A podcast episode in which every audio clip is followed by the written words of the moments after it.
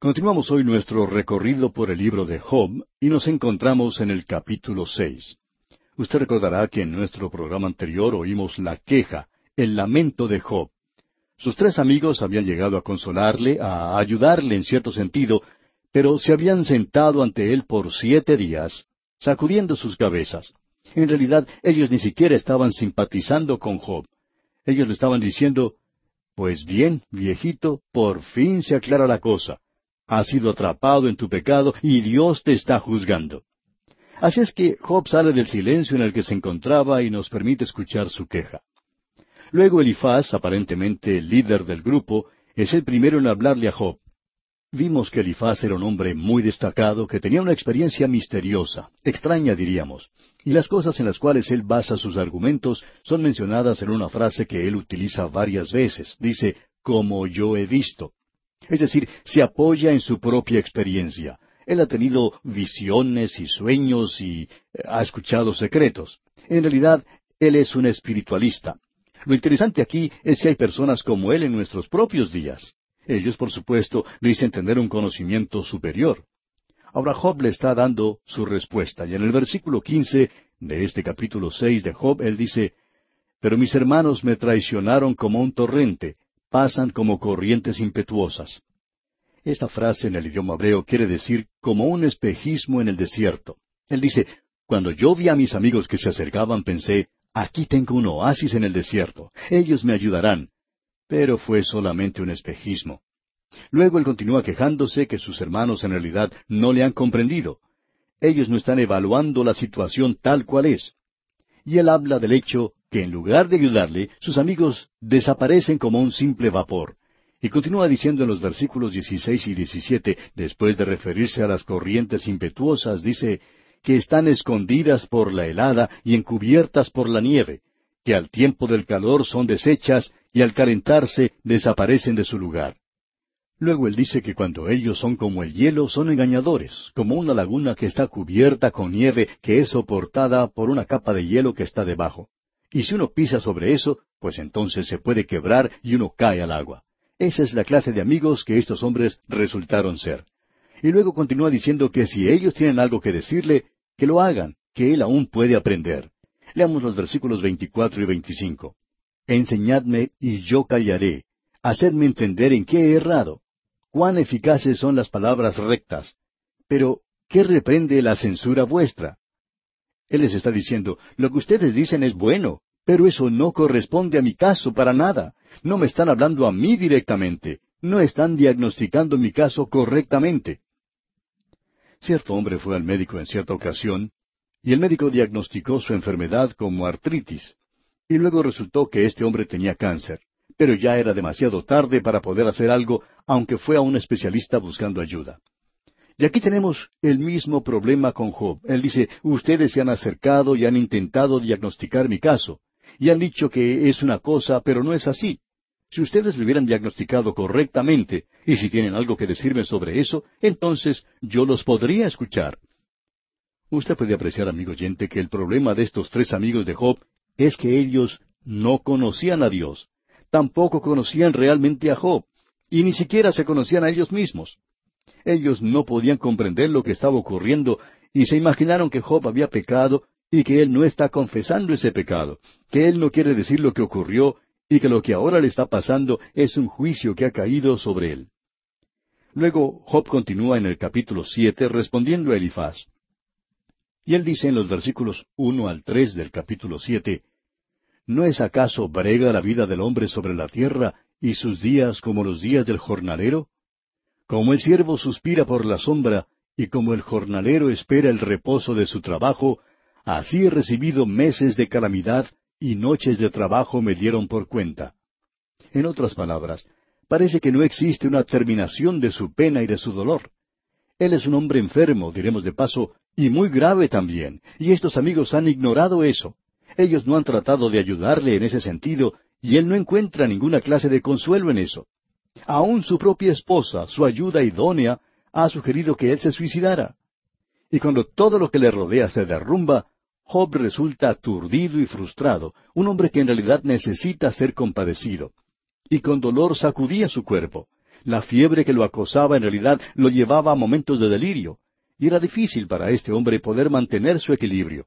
Escuche lo que dice aquí en los versículos cuatro al seis de este capítulo siete.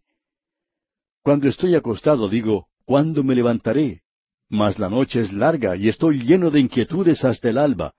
Mi carne está vestida de gusanos y de costras de polvo, mi piel hendida y abominable, y mis días fueron más veloces que la lanzadera del tejedor, y fenecieron sin esperanza. En otras palabras, Job sentía que él tenía una enfermedad incurable, y probablemente así era, y que su fin se estaba acercando y no se encontraba muy lejos de él. Ahora él se encuentra en esta condición calamitosa, y este primer amigo ni siquiera ha prestado atención a esa situación. Ellos no han venido a ministrar su consuelo a Job, no vamos a decir que no son verdaderos amigos, pero sí debemos destacar que ellos no comprendían lo que ocurría. Alguien ha dicho, un amigo es aquel que lo conoce a usted y aún así le ama. Pero él debe conocerle. Estos amigos no conocían a Job. Pensamos que esto es algo muy interesante. Ahora Job dice, ustedes no son otra cosa que un espejismo en el desierto, ni siquiera están hablando de mi problema. Y por supuesto ellos ni conocían a Dios, eso lo veremos más adelante, cuando comprendamos mejor lo que aquí está ocurriendo. Finalmente, cuando Dios habla, Él puede decir que este hombre no había recibido buenos consejos ni ayuda de sus amigos. Job está diciendo aquí que por lo menos su condición física debió haber despertado la simpatía de ellos. La realidad es que si él ha pecado, él quiere que ellos le ayuden. Escuche cuando Job habla a sus amigos. Estamos nada más mencionando los puntos más destacados porque vamos a pasar rápidamente por esta sección del libro de Job. Esto no es lo que se pueda llamar un verdadero estudio de Job. Pensamos que para ello es necesario pasar uno o dos años en realidad en este libro. Creemos que es tan rico como la misma crema y es digno de un verdadero estudio. Es un libro muy profundo, podemos decir de paso. Ahora en el versículo quince dice, y así mi alma tuvo por mejor la estrangulación y quiso la muerte más que mis huesos. Este hombre ahora dice francamente que él quiere morir. Él dice, yo detesto esto. Y continúa en el versículo 16, abomino de mi vida, no he de vivir para siempre. Déjame, pues, porque mis días son vanidad. En otras palabras, permítanme morir en paz. Luego en los versículos 17 y 18 dice, ¿Qué es el hombre para que lo engrandezcas y para que pongas sobre él tu corazón y lo visites todas las mañanas y todos los momentos lo pruebes. Lo que él está diciendo es que él desea que Dios lo deje solo. Él se da cuenta que está siendo probado, pero no tiene ninguna noción de lo que está detrás de todo esto. Y luego dice en el versículo 19, ¿Hasta cuándo no apartarás de mí tu mirada y no me soltarás siquiera hasta que trague mi saliva? ¿Qué cuadro este que se nos presenta de este hombre? Él dice, déjenme solo, quiero quedar solo en mi miseria. Ahora él dice esto a sus amigos. Si ustedes piensan que yo he pecado, no voy a decir que soy sin culpa. Él dice, he pecado, pero ¿por qué seleccionarme a mí para lanzar un ataque especial como si fuera un pecador fuera de lo común? ¿Por qué hacer tal carga de mi vida cuando yo no soy esa clase de pecador? Lo que ustedes deberían hacer es mostrar misericordia. Escuche usted lo que dicen los versículos diecinueve y veinte de este capítulo siete. ¿Hasta cuándo no apartarás de mí tu mirada y no me soltarás siquiera hasta que trague mi saliva? Si he pecado, ¿qué puedo hacerte a ti, oh guarda de los hombres? ¿Por qué me pones por blanco tuyo hasta convertirme en una carga para mí mismo? Él dice, yo admito que soy un pecador. Él está diciendo que está recibiendo más de lo que en realidad merece. Y continúa en el versículo 21, ¿Y por qué no quitas mi rebelión y perdonas mi iniquidad? Porque ahora dormiré en el polvo y si me buscares de mañana ya no existiré. Lo que él les está diciendo a sus amigos es que estará contento cuando muera. Y entonces dice, y ustedes, amigos míos, ya no me podrán molestar. Lo que podemos apreciar es que Job está sufriendo un quebrantamiento completo. Él está sufriendo un quebrantamiento de su integridad. Y cuando un hombre sufre el quebrantamiento de su propia integridad, entonces se torna en fácil presa de los ataques de Satanás, lo cual sucede con muchas personas en nuestros días que intentan luchar en esta vida por sí mismos. La persona comienza a beber demasiado o a caer en el pecado, y muy pronto el diablo lo tiene en sus manos porque él ha quebrantado la integridad de esa persona. Y se encuentra entonces en la misma situación en la que encontramos a Job en este momento. Ahora, ¿será quebrantado Job en esta situación? El próximo amigo que ataca a Job es Bildad. Y encontramos la base de su argumento en el capítulo ocho. Digamos primero algunas palabras acerca de Bildad. Es lo que llamaríamos un tradicionalista. Bildad es la clase de hombre que se confía en el pasado. Su argumento es declarado en el versículo ocho del capítulo ocho donde dice Porque pregunta ahora a las generaciones pasadas, y disponte para inquirir a los padres de ellas. Lo que él intenta hacer es tomar las antiguas rocas, las piedras de la geología, observarlas para saber lo que ocurrió hace muchísimos años y lo que ocurrirá a causa de ello. En realidad, el evolucionista es un tradicionalista. Hay muchas personas que no reconocen eso. Pero Bildad se apoya en el pasado y por supuesto él está haciendo algunas aserciones que no puede probar. Y estas aserciones o afirmaciones son en realidad imaginarias. En el día de hoy tenemos solamente dos explicaciones para el origen del universo. Una de ellas, por supuesto, es la creación. La otra es la especulación. La evolución es la especulación de cómo sucedió. Es muy bueno poder tomar un hueso fosilizado y tratar de investigar su fecha, tratar de clasificarlo como perteneciente a tal y cual período y al desarrollo del hombre de esa época. Pero ¿quién sabe eso en realidad? Pues bien, este libro va a presentar esa pregunta. En realidad Dios mismo se la va a hacer a Job cuando le dice, ¿Dónde estabas tú cuando yo fundaba la tierra? Este hombre Bildad va a utilizar una expresión en su discurso diciendo, cuando yo era joven. Y él dice, nosotros hacíamos las cosas de esta manera. Este hombre conocía muchos dichos, muchos proverbios y muchas frases piadosas que no son de ninguna ayuda para Job. En realidad, este hombre es muy tosco y habla con una crudeza mucho peor que la de Elifaz. Él ataca a Job con mucha dureza y lo hiere mucho sin ayudarle para nada. Y este Bildad era supuestamente su amigo. Veamos los primeros dos versículos de este capítulo ocho de Job. Respondió Bildad suita y dijo, ¿Hasta cuándo hablarás tales cosas y las palabras de tu boca serán como viento impetuoso? Aquí se está desarrollando una verdadera batalla verbal. Las frases que ellos están usando son bastante mordaces. Cada uno trata de decir cosas más agudas que los demás. Y son hombres muy brillantes, diremos de paso. Para decir la verdad, Bildad pone su daga en Job y la hace girar dentro de la herida, y él dice, ¿Hasta cuándo hablarás tales cosas y las palabras de tu boca serán como viento impetuoso? Él le dice, Job, el escucharte hablar es como escuchar soplar el viento. Y pensamos nosotros que todos ellos son de esa clase de persona, incluyendo a Job mismo. Más adelante veremos que hay algo que no anda bien con Job, pero eso será cuando avancemos un poco más. Notemos ahora lo que Bildad dijo en el versículo dos que ya hemos leído. Fue algo bastante agudo y él lo dice para causar un poco de risa entre los presentes. Como ya hemos dicho, creemos que una multitud de personas se había reunido para escuchar lo que ocurría. Esta clase de debate para ellos era mucho más interesante de lo que podía ser un encuentro de, eh, fútbol o, o básquetbol en nuestra época. Usted puede darse cuenta que estas personas son verdaderamente incivilizadas, y una discusión intelectual como esta realmente los atraía. No buscaban una lucha física, ellos eran muy incivilizados, ¿no le parece? Ellos no eran tan civilizados como nosotros. Pero escuchemos ahora lo que dice el versículo tres de este capítulo ocho de Job. ¿Acaso torcerá Dios el derecho o pervertirá el Todopoderoso la justicia? ¿Qué es lo que está tratando de decir Bildad? Lo que en realidad está diciendo es, Job, tú estás recibiendo lo que realmente mereces. Tú estás tratando de defenderte y eso quiere decir que tienes un gran pecado en tu vida y que estás recibiendo el pago que mereces. Escuchemos lo que continúa diciendo aquí en el versículo cuatro. Si tus hijos pecaron contra él, él los echó en el lugar de su pecado. Eso es decir una cosa terrible. Él está sugiriendo que la razón por la cual perecieron los hijos de Job era porque ellos eran pecadores. Ahora no podemos pensar en otra cosa que pueda herir más que esto, y especialmente cuando este hombre Bildad no sabía si eso era verdad. Ahora nosotros sí sabemos lo que ocurrió porque desde el mismo comienzo del libro Dios nos informó lo que estaba ocurriendo y podemos ver que no fueron destruidos por esa razón. Prosigamos con los versículos cinco y seis ahora. Si tú de mañana buscares a Dios y rogares al Todopoderoso, si fueres limpio y recto, ciertamente luego se despertará por ti y hará próspera la morada de tu justicia. O sea, Job, si tú eres tan inocente como has dado la impresión de serlo, Dios escucharía tu oración y te sanaría y te podría restaurar. pero en realidad tiene que haber algo radicalmente malo contigo.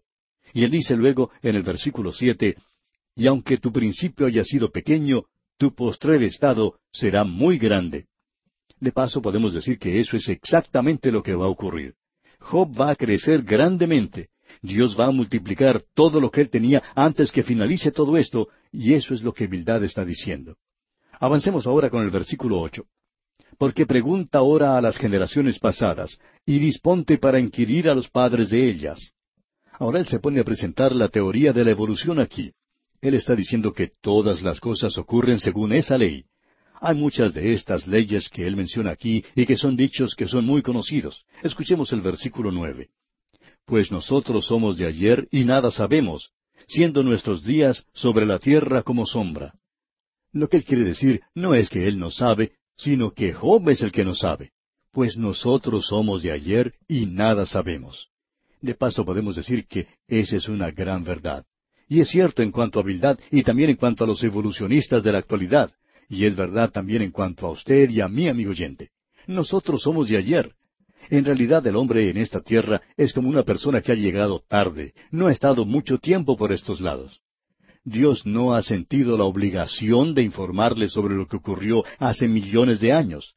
Yo en realidad no estoy muy interesado en eso, sobre lo que ocurrió hace un millón de años. Estoy mucho más interesado en lo que ocurrirá dentro de un millón de años porque espero estar allí, eso es lo que nos debería interesar a nosotros.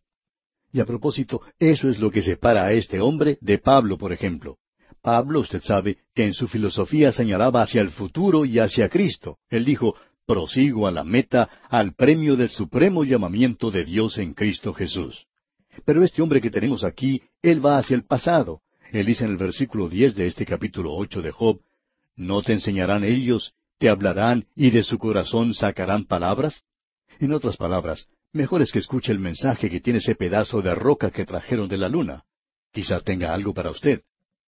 Yo no sé lo que piensa usted, amigo oyente, pero yo no creo que tenga mucho que decirnos. Se nos dice que en otras partes de nuestro planeta hay rocas que son exactamente iguales a las de la luna.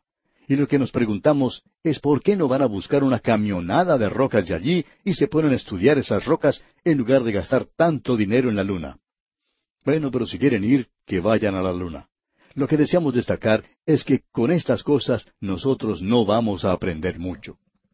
Esto de que los hombres pueden aprender algo de cómo se desarrolló o cómo fue formado el universo, estudiando algunas rocas o algunos huesos que se encontraron del pasado, parece un poquito difícil.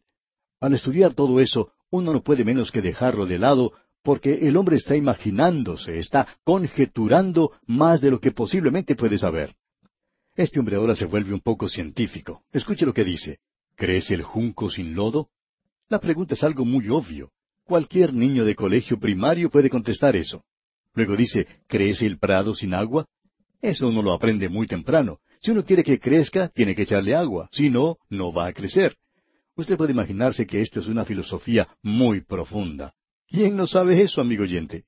Luego sigue diciendo en el versículo doce de este capítulo ocho, aun en su verdor y sin haber sido cortado, con todo se seca primero que toda hierba. Bueno, todos sabemos eso, amigo Bildad. Pero continuemos con el versículo trece. Tales son los caminos de todos los que olvidan a Dios, y la esperanza del impío perecerá. Este hombre es bastante rudo en la forma de hablarle a Job. Lo está llamando un hipócrita. Él está diciendo que Job ha estado ocultando las cosas y por supuesto eso no es verdad. Veamos ahora los versículos catorce y quince porque su esperanza será cortada, y su confianza estela de araña. Se apoyará a él en su casa, mas no permanecerá ella en pie. Se asirá de ella, mas no resistirá. Él dice que Job se ha estado apoyando en una tela de araña, que ha sido un hipócrita, que simplemente ha presentado una fachada falsa, y ahora tiene todos estos problemas que le han llegado. Pero eso no es así. Y él continúa en el mismo tema diciendo las mismas cosas. Y en el versículo veinte él dice, He aquí, Dios no aborrece al perfecto, ni apoya la mano de los malignos. Un momento, amigo oyente. ¿Es cierto eso? Pues bien, Él me ha ayudado a mí y yo he sido un maligno. Él me salvó, amigo oyente. He aquí Dios no aborrece al perfecto, dice aquí. No, Él no lo aborrece. Pero ¿dónde puede encontrar usted un hombre perfecto? La palabra de Dios dice, no hay justo ni aun uno. Usted puede apreciar que lo que él está diciendo es verdad, pero no es verdad cuando uno lo pone en una probeta de la vida, digamos, y encima le vuelca el ácido de la experiencia. Ahora el versículo 21 dice, Aún llenará tu boca de risa y tus labios de júbilo. Escucha ahora lo que dice en el último versículo de este capítulo ocho de Job. Los que te aborrecen serán vestidos de confusión, y la habitación de los impíos perecerá. Lo que él está diciendo a Job es que él no es nada porque es un gran pecador. Esto no es de mucha ayuda para un hombre que se encuentra en una situación como la de Job. Usted puede apreciar que Bildad no conoce a Dios. Tampoco conoce a Job y en realidad ni se conoce a sí mismo. Él es un tradicionalista. Él piensa que puede poner una roca en el microscopio y decirnos cuándo comenzó el mundo. Él no lo sabe. Él es bastante inteligente, pero no sabe esto. Quiere colocarse en el lugar de Dios. Ahora Job le contestará a este hombre y en nuestro próximo programa veremos qué es lo que le dice en el capítulo nueve y veremos que le da una respuesta bastante inteligente. Pero Job se está cansando de todo lo que está ocurriendo y tiene aún varias cosas buenas que decir. Pero por hoy vamos a detenernos aquí.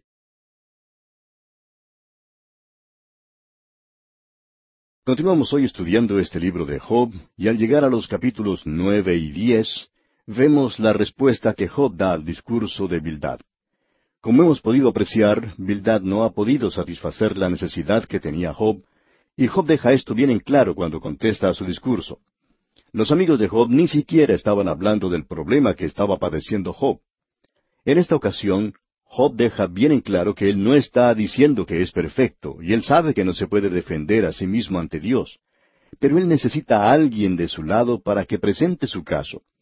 Notaremos que este hombre tiene una necesidad desgarradora de alguien que sea su mediador y su intercesor. En otras palabras, vamos a ver la aguda necesidad del corazón de Job por Cristo en la sección en particular que vamos a contemplar en esta oportunidad.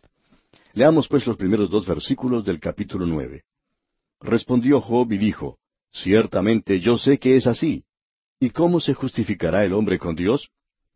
Lo que él está diciendo aquí es que muchas de las cosas que sus amigos están diciendo son ciertas. Pero él dice, tú en realidad no has hablado nada de mi problema, no has satisfecho mi necesidad de ninguna manera.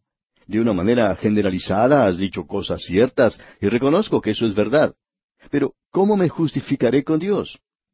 Este hombre aquí estaba en una gran necesidad de escuchar el Evangelio de Cristo, ¿no le parece? Él necesitaba saber cómo un hombre podía ser justificado ante Dios. Y este es su problema. Y él dice, yo quiero que me contesten algunas de mis preguntas. Tengo muchas preguntas. Y en realidad su amigo Bildad no contestó ninguna de sus preguntas. Así es que escuchemos lo que Job tiene que decir. Él está hablando de Dios y dice entonces en los versículos tres y cuatro de este capítulo nueve, si quiere contender con él, no le podrá responder a una cosa entre mil. Él es sabio de corazón y poderoso en fuerzas. ¿Quién se endureció contra él y le fue bien? Job está diciendo, yo no estoy fingiendo. Si ustedes creen que yo estoy tratando de eh, poner una fachada ante Dios, pues están muy equivocados, porque yo sé muy bien que no puedo contender con Él. Él me puede hacer una pregunta y yo nunca podría darle la respuesta. Pero quiero respuestas de ustedes a mis preguntas. Quiero que Dios mismo las conteste. Dios está muy lejos de mí. Y Job dice entonces en los versículos cinco hasta el ocho de este capítulo nueve, Él arranca los montes con su furor y no saben quién los trastornó. Él remueve la tierra de su lugar y hace temblar sus columnas. Él manda al sol y no sale, y sella las estrellas. Él solo extendió los cielos y anda sobre las olas del mar. Aquí tenemos un cuadro tremendo de Dios como el creador del universo. Job lo conocía a él como el creador. Pero Job no sabe nada sobre su gran misericordia en esta ocasión, y él nos presenta este cuadro aquí. Continuemos ahora con los versículos nueve y diez. Él hizo la Osa, el Orión y las Pléyades, y los lugares secretos del sur.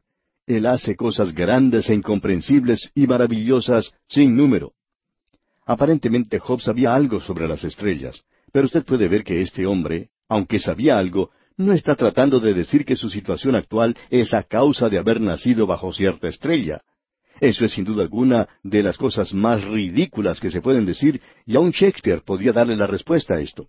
Usted recuerda que en uno de sus libros, Bruto estaba hablando con Marco Antonio y le dice, no es a causa de las estrellas que nosotros somos subalternos, sino que está en nosotros mismos el ser subalternos. No es a causa de las estrellas, amigo oyente. Y la situación en la que se encuentra Job no es a causa de las estrellas tampoco, sino que él reconoce que Dios es el creador de las estrellas. Él dice en los versículos diez y once, Él hace cosas grandes e incomprensibles y maravillosas sin número. He aquí que Él pasará delante de mí, y yo no lo veré, pasará y no lo entenderé. Lo que él quiere decir es que Dios es un espíritu y que uno no lo puede ver. Job ha aprendido una gran lección y él sabía algo acerca de Dios como creador, pero eso es todo. Luego dicen los versículos trece y catorce de este capítulo nueve, Dios no volverá atrás su ira, y debajo de él se abaten los que ayudan a los soberbios. Cuánto menos le responderé yo y hablaré con él palabras escogidas. Job dice, yo no tendría nada que hacer en su presencia, no sabría qué decir. Y continúa en el versículo dieciséis, Si yo le invocare, y él me respondiese, aún no creeré que haya escuchado mi voz. Job dice, yo no tendría nada que hacer, no sabría qué decir si él me hablara. Y prosiguen los versículos 17 al 19, porque me ha quebrantado con tempestad y ha aumentado mis heridas sin causa. No me ha concedido que tome aliento, sino que me ha llenado de amarguras. Si habláremos de su potencia, por cierto es fuerte, si de juicio, ¿quién me emplazará? Él está diciendo aquí, ¿cómo voy yo a presentar mi caso ante él? Y en el versículo veinte él prosigue, Si yo me justificare, me condenaría mi boca. Si me dijere perfecto, esto me haría inicuo. En otras palabras, Job está diciendo, si yo fingiese ser perfecto, pues mi boca me condenará. Pero veremos más adelante que Job tenía una alta estima de sí mismo. Créanos, amigo oyente, que él se estimaba mucho a sí mismo. Él no es el hombre que dijo, yo sé que dentro de mí, es decir, en mi carne, no mora cosa buena. Job, aunque no está diciendo que es un hombre perfecto, sí mantiene la posición que es un hombre bastante bueno. En realidad, él piensa que es justo. Pero él dice, reconozco que si yo tengo que presentarme ante Dios, no voy a tener oportunidad de defenderme. Esa es la misma posición en la que muchos hombres se encuentran en la actualidad y no conocen la palabra de Dios. Ellos piensan que pueden estar ante Dios y que podrán cumplir con las normas que Él ha establecido y que están en la actualidad agradándole a Él. Cierto hombre de negocios en cierta ocasión criticó a un pastor diciéndole lo siguiente. Yo escuché decir que usted predica que todos los hombres son pecadores y que tienen necesidad de ir a Cristo. Yo no creo en esas cosas. Yo creo en ayudar a la gente. Esa es mi religión. Y en mi negocio yo le doy trabajo a los hombres. Les doy buen dinero para que ellos puedan llenar abundantemente sus platos de comida. Y pienso que eso es mucho mejor que lo que usted tiene que ofrecer. Pues bien, este hombre de negocios dijo esto delante de otros negociantes, y era verdaderamente imposible darle una respuesta satisfactoria en esa ocasión. Pero la respuesta vino de por sí sola cuando estos hombres de negocios que lo habían escuchado hablar de tal manera se enteraron que tal hombre había sido detenido por la policía. Había sido arrestado por la forma en que estaba conduciendo su negocio. Él había defraudado no solo al gobierno, sino también a sus mismos empleados. Uno de los hombres de negocios que estaba en esa ocasión dijo, bueno, yo no creo que este hombre tenga mejor oportunidad ante Dios. Él no salió muy bien parado delante del juez del tribunal el otro día. Se habían dado cuenta que este hombre no estaba dando tanta comida como decía a sus empleados. En realidad, lo que él estaba haciendo era quitándole el pan de la boca de ellos. Y esto llamó mucho la atención de estos hombres, y varios de ellos decidieron ir a la iglesia desde ese instante. Y hasta uno de ellos recibió al Señor Jesucristo como su Salvador. Pero lo interesante de notar aquí, amigo oyente, es que hay personas que tienen un concepto equivocado de lo que es Dios, y piensan que de una u otra forma ellos podrán complacerle. En realidad, Job siente que él puede estar ante Dios, pero no sabía cómo se podía defender a sí mismo. Entonces él pide angustiosamente al Señor Jesucristo. Veamos lo que dice aquí en el versículo 32 de este capítulo nueve. Porque no es hombre como yo para que yo le responda y vengamos juntamente a juicio. O sea que él está repitiendo lo que dijo en el versículo veinte, donde dijo, Si yo me justificare, me condenaría mi boca. Si me dijere perfecto, esto me haría inicuo. En otras palabras, si yo llego a estar en la presencia de Dios, Él podrá pensar algo que yo no estoy pensando en ese momento y no voy a poder darle una respuesta. Ahora, si Él fuera un hombre, entonces podría hablar con Él. Y esa es precisamente la razón por la cual Dios se hizo hombre, amigo oyente. para que usted pudiera comunicarse con Él, para que usted pudiera entender a Dios, para que usted y yo nos pudiéramos comunicar con Él y para mostrarnos que nosotros no podemos alcanzar las normas establecidas por Dios. El único hombre que pudo alcanzar esas normas fue el Señor Jesucristo mismo, y ninguno de nosotros puede llegar a hacerlo ante Dios. Esa es la calamidad de muchas representaciones teatrales y de tantos libros que han sido escritos. El liberalismo ha sostenido por años que el Señor Jesucristo era simplemente un hombre e insinúan que Él era un pecador. Eso no se encuentra en la palabra de Dios, y en el único lugar donde pueden hallar cosas como esas es en sus propios corazones perdidos. El Señor Jesucristo fue sin pecado, pero Él fue un hombre, y yo puedo presentarme ante Él porque Él murió por mí en la cruz del Calvario, y Cristo me demuestra por medio de su vida que yo no puedo alcanzar las normas de Dios, y que necesito desesperadamente un Salvador. Y por medio de su muerte, Él me salva. Eso es lo que Job quiere decir. Leamos una vez más el versículo 32. Porque no es hombre como yo para que yo le responda y vengamos juntamente a juicio. Job está diciendo, yo no tendría ninguna oportunidad de sacar nada de allí. Él es Dios y yo soy hombre. Pero ahora Él es hombre, amigo oyente. Y luego Job dice en el versículo 33, No hay entre nosotros árbitro que ponga su mano sobre nosotros dos. Él dice, No hay un mediador entre nosotros, alguien que pueda poner sus manos sobre nosotros dos. Job está diciendo que si hubiera alguien que pudiera tomar su mano y ponerla en la mano de Dios, y que pudiera tomar su mano y la mía y unirnos de esa manera, si él pudiera hacer eso, entonces tendría un mediador. Y la palabra de Dios por medio del apóstol Pablo hablándole a un joven predicador dijo, Porque hay un solo Dios y un solo mediador entre Dios y los hombres, Jesucristo hombre. Usted quizá conoce ese cántico que dice, Pon tu mano en la mano del hombre de Galilea. Bueno, esa es una verdad a medias. Usted debe recordar que el hombre de Galilea tiene otra mano, y que esa mano está en la mano de Dios, porque esa es la mano de Dios, amigo oyente. Él es el hombre Dios. Qué gloriosa, qué maravillosa la petición que hace este hombre aquí. Luego él continúa hablando en el capítulo diez, y sigue diciendo lo mismo en este capítulo. Veamos el primer versículo de este capítulo diez. Está mi alma hastiada de mi vida, daré libre curso a mi queja, hablaré con amargura de mi alma. Ahora Job dice, mientras tanto, ya que no tengo un mediador, ya que no hay un hombre que me pueda representar ante Dios, yo estoy simplemente en esta vida y estoy hablando de la amargura de mi alma, Estoy hastiado de mi vida. Les voy a contar exactamente lo que siento. No estoy ocultando nada. Él les está diciendo, ustedes no me comprenden. Lo mismo que le dijo antes a Elifaz. Un hombre que se encuentra en una posición como la mía no trata de representar alguna otra cosa. No estoy tratando de ser un hipócrita y estoy demostrando mi triste condición. Escuche usted lo que dice aquí en el versículo dos. Diré a Dios, no me condenes, hazme entender por qué contiendes conmigo. Dios le dará una respuesta más adelante, antes que finalicemos este libro. Dios le va a mostrar a Job las cosas como son, y este hombre se dará cuenta de algo en cuanto a sí mismo, y es algo que todos nosotros necesitamos descubrir en cuanto a nosotros mismos. Avancemos ahora con el versículo tres. ¿Te parece bien que oprimas, que deseches la obra de tus manos, y que favorezcas los designios de los impíos? En otras palabras, Job dice, no puedo comprender por qué tengo que sufrir así y hay impíos que no están sufriendo. De paso podemos decir que este es el mismo dilema que tuvo que enfrentar el rey David. Y ese es el mismo problema que yo he tenido que enfrentar. Nos preguntamos muchas veces, ¿por qué Dios permite que ciertos hombres, personas maravillosas, temerosas de Dios, por qué Dios ha permitido que ellos sufran? Mientras tanto, observamos a otras personas sin Dios que están en el pecado, aún en la iglesia, a las cuales no les sucede nada. Pueden vivir en el pecado por lo menos por un tiempo. Pero también hemos podido notar que después de todo el castigo los alcanza. Y hemos visto que si uno le da tiempo a Dios, Él tratará con esas personas de la forma que merecen. Pero esto es algo que le impulsa a hacer preguntas a uno. Usted puede apreciar, amigo oyente, que este libro enfrenta la vida. Es algo muy básico para todos nosotros. En realidad el libro de Job se enfrenta a lo más común y personal de la vida, amigo oyente. Ahora, Job comienza a lamentar su condición y a reconocer su triste situación. Y él aparece como si hubiera sido abandonado por Dios. Él dice aquí en el versículo cuatro, ¿Tienes tú acaso ojos de carne? ¿Ves tú como ve el hombre?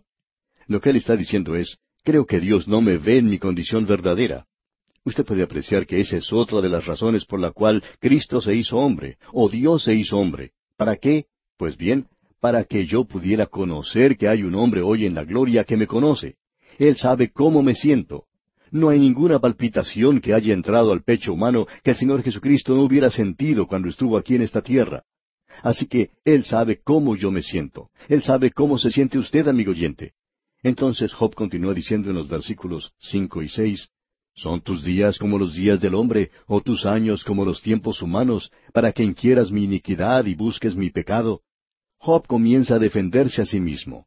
Él toma la defensiva y no está dispuesto a admitir que hay algún gran pecado en su vida. Ahora hubo algo, pero no lo que nosotros podríamos llamar un gran pecado. Escuche lo que dice en el versículo siete de este capítulo diez. Aunque tú sabes que no soy impío y que no hay quien de tu mano me libre. Job está diciendo, yo me encuentro en una situación bastante difícil. Dios sabe que no soy un malvado y que no puedo escaparme de su mano. Tengo que soportar todo esto. ¿Por qué tengo que pasar a través de estas cosas? Pues bien, aquí tenemos a un hombre que necesita un poco de humildad y Dios le dará humildad. ¿Ha notado usted, amigo oyente, que la humildad y la paciencia no son cosas que Dios nos da así como en bandeja? Uno no llega a ser humilde de esa manera. Es el fruto del Espíritu Santo. Ambas cosas, tanto la humildad como la paciencia. La única forma de lograrlas es por medio de la experiencia en esta vida, y de esa manera usted y yo podemos llegar a ser pacientes y humildes. Y Dios realizará estas dos cosas en Job. Sabemos que usted va a escuchar algo sobre la paciencia de Job. Usted quizá recuerda que Santiago dice allá en su libro, habéis oído de la paciencia de Job. Y él también dice, y habéis visto el fin del Señor, que el Señor es muy misericordioso y compasivo. Aquí debemos decir que si hubiera sido simplemente asunto de la paciencia de Job, eso hubiera sido solo algo para su propia confianza y orgullo. Pero lo que demuestra en realidad es que Job no era paciente. Esa paciencia se acabó, y él está rogándole a Dios. Su paciencia no duró mucho. Pero cuando uno logra ver el fin que busca el Señor, entonces, amigo oyente, comienza a ver que Dios lo estaba haciendo paciente y que Dios le estaba dando a él humildad. Eso lo hace solo Dios. Leamos ahora el versículo 19 de este capítulo 10. Fuera como si nunca hubiera existido, llevado del vientre a la sepultura. Ahora él vuelve a la misma posición que había tomado antes y permanecerá así por algún tiempo en este libro. Durante esta prueba, para Job la muerte es algo que él desea. Para él la muerte lo libraría de esta miseria, lo sacaría de esta escena y Job le daba una bienvenida como si fuera un sueño como algo que lo colocaría a él en un lugar donde no tendría ninguna conciencia. Ahora, si usted, amigo oyente, piensa que de aquí de este libro se puede sacar algo que apoye la creencia de que las almas duermen, está completamente equivocado. Porque usted se dará cuenta, antes que esto finalice, que Job dirá, Yo sé que mi Redentor vive y que en mi carne he de ver a Dios. Amigo oyente, este libro no nos enseña en ningún momento que las almas duermen. Aquí tenemos a un hombre que está deseando que esto le suceda a él. Ahora, no solo él quiso eso, Elías también lo había deseado, lo mismo que Jonás. Pero eso no es de ninguna ayuda, amigo oyente. Si usted desea no haber nacido, eso no ayuda para nada. Usted ha nacido después de todo, y el desear eso es solo una pérdida de tiempo. Y a propósito, el desear que uno estuviera muerto tampoco le ayudará a morirse, porque nadie ha muerto por simplemente desear que eso ocurra. Suponemos que de cien personas, noventa y nueve de ellas, cuando desean estar muertas, no lo desean realmente. Están simplemente hablando. Opinamos que cuando Job se enfrentó a esto, él realmente no quería decir que deseaba estar muerto. Pero ahora él está derramando, por así decirlo, su alma. Se ha quebrantado la dignidad de este hombre. Y Dios va a tener que tratar con un corazón muy duro aquí. ¿Sabía usted, amigo oyente, que muchos de los creyentes tienen corazones orgullosos, duros en la actualidad? Y muchas veces Dios tiene que tratar con ellos de esta manera. En nuestro próximo programa, Dios mediante, vamos a conocer al último de los tres amigos de Job. Ese es el peor de todos ellos. Se llama Sofar. Continuando con nuestro estudio en el libro de Job, llegamos hoy al capítulo once. Usted recordará que hemos estado observando la visita que los tres llamados amigos le hicieron a Job cuando éste se encontraba envuelto en gran pena y dolor. Hoy vamos a escuchar lo que dice el último de sus amigos. Su nombre es Sofar. Ahora, Sofar es un legalista. Él está pensando, correctamente según él, que Dios obra según una medida, según la ley. Este hombre pretende saber cuál es la voluntad de Dios en ciertas circunstancias. Él es diferente, pensamos, de lo que era Bildad. Bildad era un tradicionalista. Esta clase de gente se basa en el pasado, observan lo que pasó entonces y de allí sacan conclusiones para el presente. Él tiene una mente científica y podía observar las rocas y decir la edad de la Tierra, y pensamos que conocía mucho en relación con esto. Ahora, Sofar también tiene una mente científica, pero él pone el énfasis en la ley de Dios. Opina que Dios está obrando según la ley, y probablemente si uno colocara a este hombre en nuestro tiempo presente, él sería un ateo. Él pensaría que este es un universo que está siguiendo una ley. Él no nos dice quién hizo esa ley o de dónde viene, sino que estamos en un universo que sigue esa ley. De paso, debemos decir que no podemos tener una ley sin alguna persona que haga esa ley. Sin embargo, estas personas se imaginan que este universo físico está siguiendo una ley. Ahora, Sofar es la clase de persona que dice que tiene todas las respuestas. Él siempre pide a alguien que le haga cualquier pregunta y él sabe cómo responder. Él conoce todo. El primer discurso de Sofar aquí representa la voz del legalismo. Él sostiene aquí que Dios está atado por sus propias leyes y que Él nunca opera más allá de la limitación de sus propias leyes. Suponemos que Él puede ser el miembro más antiguo del grupo y que habla con una finalidad dogmática que es aún más áspera que la demostrada por Bildad. Notemos pues lo que Sofar hace aquí. Leamos los primeros dos versículos de este capítulo once de Job. Respondió Sofar Naamatita y dijo, ¿Las muchas palabras no han de tener respuesta? ¿Y el hombre que habla mucho será justificado?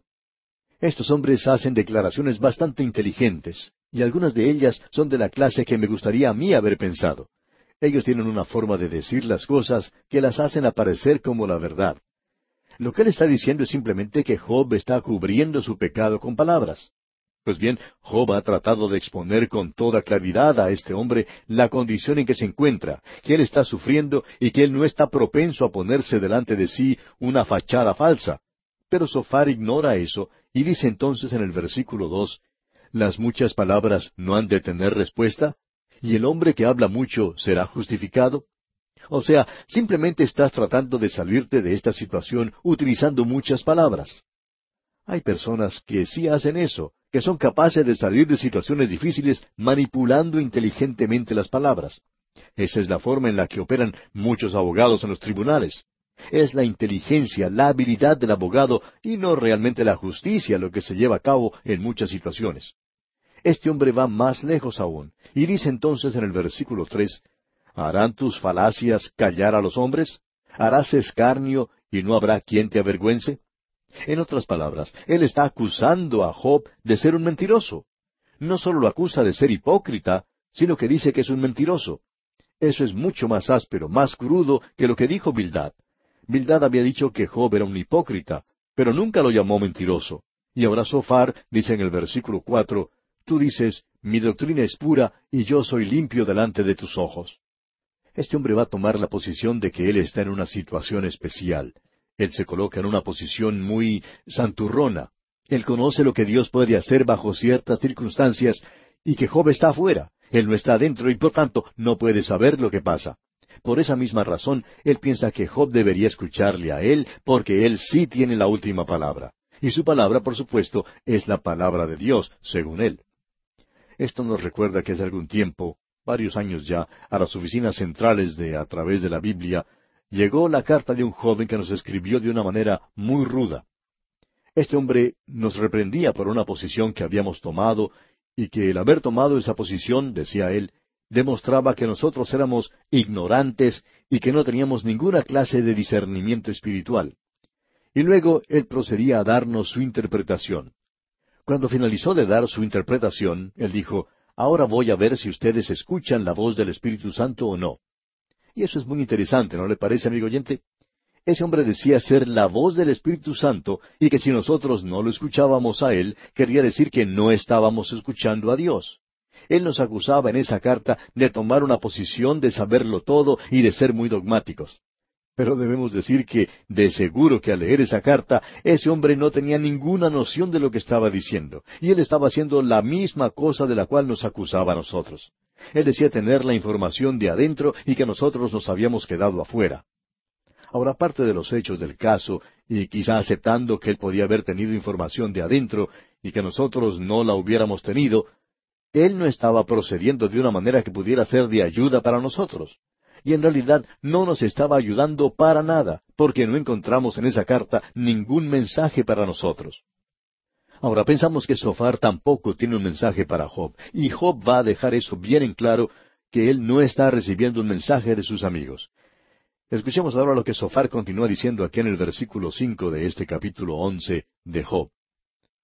Mas, oh, ¿quién diera que Dios hablara y abriera sus labios contigo? Y si Dios lo hiciera, pues por supuesto que diría las mismas cosas que Sofar está diciendo aquí. Pero ya que Dios no está hablando, entonces Sofar habla por él. Y veamos lo que continúa diciendo aquí en el versículo seis. Y te declarara los secretos de la sabiduría, que son de doble valor que las riquezas, conocerías entonces que Dios te ha castigado menos de lo que tu iniquidad merece. Esas palabras no pueden traerle mucho consuelo a Job en esta ocasión. En realidad lo que Sofar está diciendo es algo bastante duro. Él le está diciendo a Job, tú no estás recibiendo ni la mitad de lo que mereces porque en realidad eres mucho peor. El hecho de que estés sufriendo tanto demuestra que tú eres peor de lo que hubiéramos soñado que eras y no estás recibiendo lo que mereces en realidad. Esto no es de mucha ayuda, debemos decir, para un hombre en la condición de Job. Y debemos recordar que durante todo este tiempo Job era un hombre muy enfermo, que estaba padeciendo de intensos dolores. Él está pensando que puede expirar en cualquier momento, en un instante, y él desea que así fuera. Pero luego veremos que en otros momentos él no está tan ansioso de morir. Veamos ahora el versículo siete de este capítulo once de Job. Dice Sofar, ¿Descubrirás tú los secretos de Dios? ¿Llegarás tú a la perfección del Todopoderoso? Debemos decir que este es un gran pensamiento, pero como dirá Job más adelante, ¿quién no sabe eso? Es una declaración maravillosa. No hay ninguna persona que pueda descubrir los secretos de Dios. Lo interesante es que debemos reconocer lo profundo que es este pensamiento expresado por Sofar. Usted sabe, amigo oyente, que Dios nunca tuvo un Cristóbal Colón para que lo descubriera. Nadie pudo hacer eso. Dios se revela, y la única manera en que usted y yo podemos llegar a conocer a Dios es por la forma en que Él quiera revelarse a sí mismo. Hemos llegado a la conclusión de que Él nos ha revelado muy poco de sí mismo. Y en realidad, lo poco que Él ha revelado de sí mismo nos ha dejado a algunos tan maravillados y a otros tan confusos que ya podemos imaginarnos por qué Él no revela un poco más de sí mismo. Pero usted, amigo oyente, nunca va a encontrar a Dios haciendo las cosas que hizo Cristóbal Colón. Tampoco lo puede hacer lanzando un satélite al espacio y hacer como hicieron aquellos que fueron al espacio y volvieron diciendo que no habían descubierto a Dios en el espacio. Y por tanto pensaron que Él no estaba allí. Debemos repetir las palabras de este versículo siete. ¿Descubrirás tú los secretos de Dios? La gente puede colocar esos pequeños artefactos en el espacio, pero no van a encontrar a Dios de esa manera. Eso es algo absurdo. El hombre no va a encontrar a Dios en la probeta de ensayo en el laboratorio, ni lo va a observar bajo el microscopio, o a penetrar el espacio por medio de un telescopio. El hombre no es capaz de descubrir a Dios de esa manera. Esa no es la forma de hacerlo. Dios debe revelarse a sí mismo al hombre. Esta es una declaración muy profunda de veras. Pero Job le dirá a Sofar, bueno, ¿y quién no sabe eso? Veamos ahora los versículos ocho y nueve de este capítulo once de Job. Es más alta que los cielos. ¿Qué harás? Es más profunda que el Seol. ¿Cómo la conocerás? Su dimensión es más extensa que la tierra y más ancha que el mar. Este es un discurso tremendo el que pronuncia Sofar, pero lamentablemente no está alcanzando o atendiendo la necesidad de Job, y veremos eso dentro de un momento. Luego dice Sofar en los versículos diez hasta el doce, Si él pasa y aprisiona y llama a juicio, ¿quién podrá contrarrestarle? Porque él conoce a los hombres vanos, ve a sí mismo la iniquidad y no hará caso. El hombre vano se hará entendido cuando un pollino de asno montés nazca hombre. Sofar, por supuesto, está hablando aquí de Job y no de sí mismo. Él piensa que tiene todas las respuestas para estas cosas. Veamos los versículos trece y catorce ahora. Si tú dispusieres tu corazón y extendieres a él tus manos, Si alguna iniquidad hubiere en tu mano y la echares de ti, y no consintieres que more en tu casa la justicia, nuevamente él se dirige a Job basándose en que Job está ocultando algo, que hay algún pecado secreto en la vida de Job y que éste no está diciendo toda la verdad. Los tres amigos de Job creen esto, que él está ocultando algo, pero eso no es así.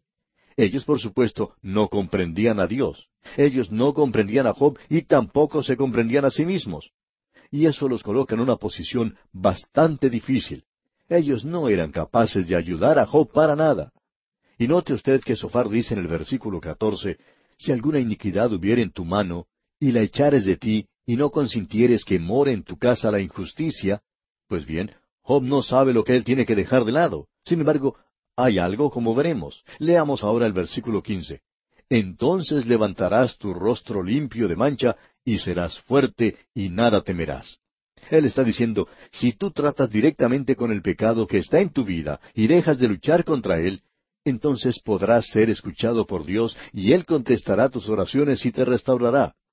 Y luego concluye su discurso en el versículo veinte diciendo, Pero los ojos de los malos se consumirán y no tendrán refugio, y su esperanza será dar su último suspiro.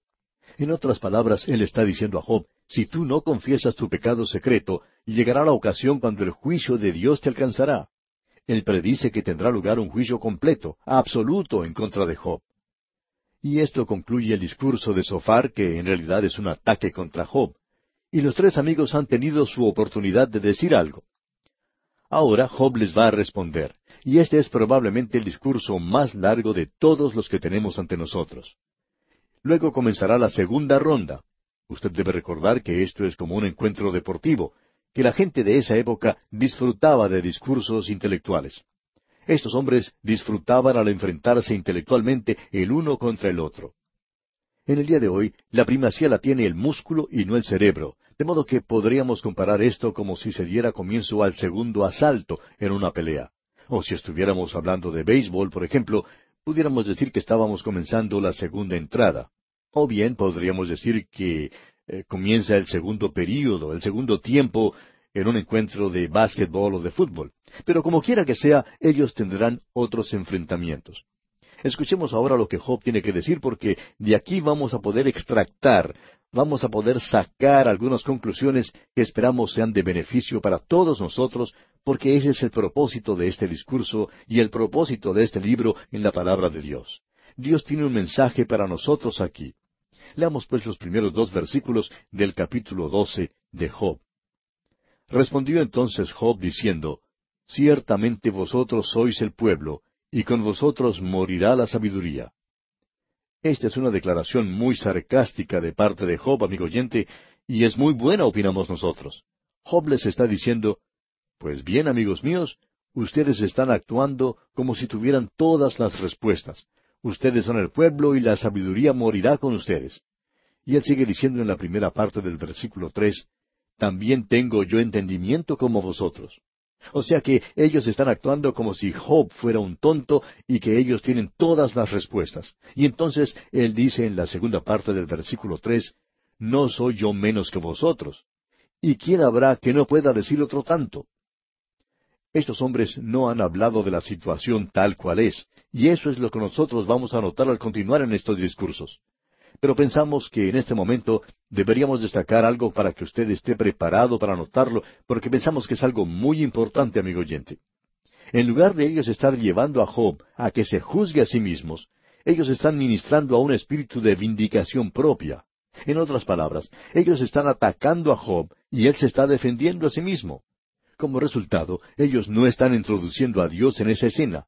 Ellos no hablan de un Dios de misericordia y de gracia, sino de un Dios legal, y Él es un Dios de ley. Pero Él es también un Dios de gracia y de misericordia.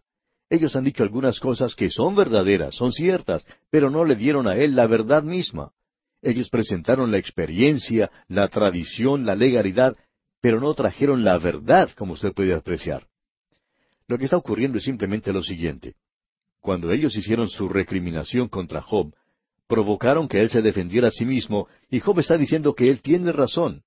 Y en el momento en que Job dice que tiene razón, veremos esto más adelante, él se está justificando a sí mismo y no está justificando a Dios. Hasta este momento parecería que Job está diciendo que Dios está equivocado y que Dios es quien debe ser criticado.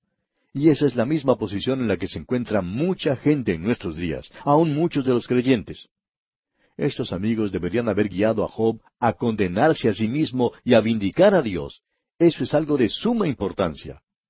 Vamos a regresar a esto más adelante porque allí se encuentra la columna vertebral, digamos, de todo esto.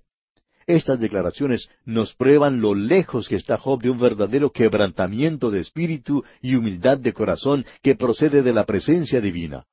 Ahora sus amigos nunca le llevaron a la situación en la que Job pudiera decir como Pablo, yo sé que en mí, esto es, en mi carne, no mora el bien. O, por la gracia de Dios soy lo que soy. Hay muchos creyentes en la actualidad, amigo oyente, que se jactan de lo que son, de lo que han hecho y en muchos casos de lo que están dando. Y parecería como si Dios estuviera recibiendo cosas de ellos en lugar de ser ellos quienes están recibiendo de Él todo lo que tienen. Parecería que ellos fueran superiores y no que Dios fuera supremo. Amigo oyente, Permítanos decirle que usted y yo no estamos testificando correctamente por Dios y no importa cuántas personas usted esté alcanzando y a quienes usted esté hablando de Jesucristo, no estamos testificando correctamente por Dios hasta cuando usted y yo, amigo oyente, tomemos el lugar donde somos condenados y donde Dios es vindicado, donde Dios debe ser alabado y donde Dios debe ser honrado. Este es un libro tremendo, amigo oyente. Continuemos ahora en este capítulo 12. Job es un hombre que está muy enfermo, pero hasta este momento él les está haciendo frente a sus amigos. Y él dice en los versículos cuatro y cinco de este capítulo 12 de Job, Yo soy uno de quien su amigo se mofa, que invoca a Dios, y él le responde. Con todo, el justo y perfecto es escarnecido. Aquel cuyos pies van a resbalar es como una lámpara despreciada de aquel que está a sus anchas. En otras palabras, él está diciendo, Ustedes están en una posición muy cómoda y pueden darme consejos, pero yo estoy resbalando, me estoy cayendo y ustedes no tienen nada de ayuda para mí.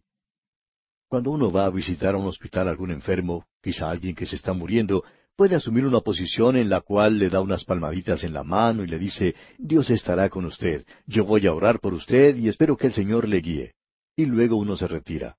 Pero luego llega un día cuando uno mismo tiene que ir al hospital no para hacer una visita esta vez, sino para internarse en ese lugar. Y cuando alguien viene y ora por uno y luego se va, bueno, uno debe quedarse allí. Ahora, amigo oyente, esta situación es un poco diferente a la anterior. Ahora usted no está en los zapatos de la otra persona, ni siquiera tiene los zapatos puestos para salir de ese lugar. Usted está en la cama y tiene que ser operado. Amigo oyente, esa es la oportunidad cuando usted necesita a alguien que le ayude, que le consuele. Y eso precisamente es lo que Job está diciendo en este capítulo. De paso, digamos que este es un capítulo maravilloso. No nos vamos a detener aquí porque queremos seguir adelante en este libro de Job y queremos ver lo que nos dice en el capítulo trece también. En los versículos uno y dos del capítulo trece entonces dice Job, He aquí que todas estas cosas han visto mis ojos y oído y entendido mis oídos. Como vosotros lo sabéis, lo sé yo, no soy menos que vosotros. Como usted puede apreciar, amigo oyente, aquí Job en su discurso les dice a estos supuestos amigos que él sabe tanto como ellos y que nada de lo que ellos le han dicho es nuevo para él. No han sido de ninguna ayuda para él. Y ahora él se dirige a lo esencial y dice en el versículo tres de este capítulo trece de Job, Mas yo hablaría con el Todopoderoso y querría razonar con Dios. Él dice, yo quiero hablar con Dios y quiero argumentar con Dios. Qué bueno hubiera sido que alguien hubiera estado allí para decirle a Job acerca de la gracia y de la misericordia de Dios y de cómo Dios le quería ayudar. Y luego dice en el versículo cuatro, Porque ciertamente vosotros sois fraguadores de mentira, sois todos vosotros médicos nulos. En otras palabras, Job les está diciendo, ustedes no han diagnosticado mi caso, ustedes están tratando de darme un tratamiento. Yo tengo una enfermedad, digamos, tengo problemas con diabetes, y ustedes quieren operarme y sacarme un pulmón. Ustedes se han equivocado en gran manera. Amigo oyente, estamos recorriendo aquí un territorio bastante profundo y estamos también alcanzando las cimas de las montañas. Este libro es tremendo ya que trata con algunos de los grandes temas de la vida. Y aquí vamos a dejar por hoy, pero antes le invitamos a que escuche nuestro próximo programa donde continuaremos con este interesante estudio del libro de Job.